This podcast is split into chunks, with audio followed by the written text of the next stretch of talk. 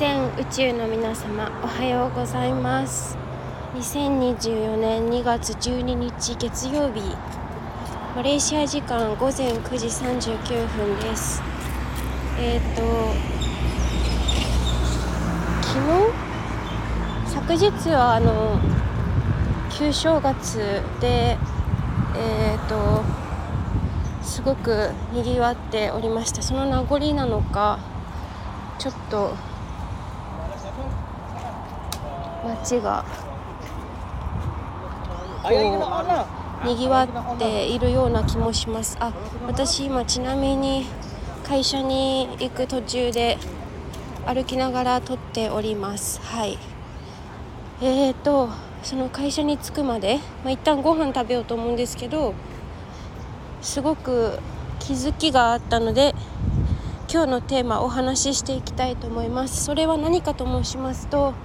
恥ずかしいと感じているのは実は自分だけというお話です。はい。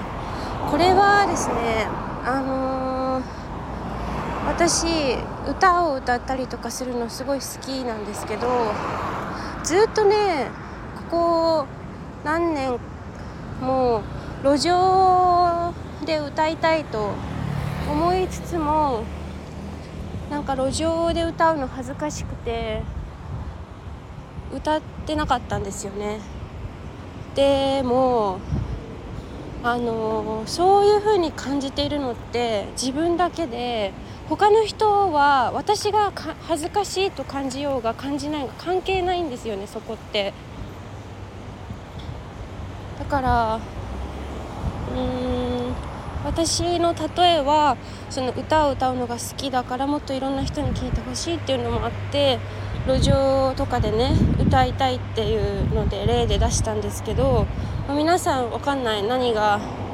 何をこうなんだろう例えば私は YouTube で顔出しで話したりとかコンテンツ上げてますけど顔出しするのが恥ずかしいとかうん親に知られたくないとかなんかいろんな、えーと、と感情感情というか何て言うんだろう気持ちとか出てくると思うんですけど全く関係ないよねってすごい思ったんですよ、まあ、常々感じてはいたけどこうやって言葉にするのは初めてかな。どうだろう。はい。うん。だからあの、まあ、最初はねまあなんだろうな。ギャップというかはこういう感じなんだって。でもやってみたら全然変わるというかその初めやっやっぱりその最初が一番ハードルが高く感じるのかな。私はもうインスタグラムもあの YouTube も全部顔出しでやっているのでもうなんかあ自分ってこういう顔してるんだとかこんな笑い方するんだとかあ横顔ってこんな感じなんだとかいろいろと自分では見えなかった部分も見えてきているし、まあ、それがどうだからこうとかそういう話ではないんですけどあの何が言いたいかというとあなたが感じていることは相手に相手にとっては全く関係ないっていうことですね。そうだからやってみたいことはどんどんやればいいしうんそんなこと気にして生きているほど時間はまああるようでないというか そういうふうに思います。はい。ということで今日は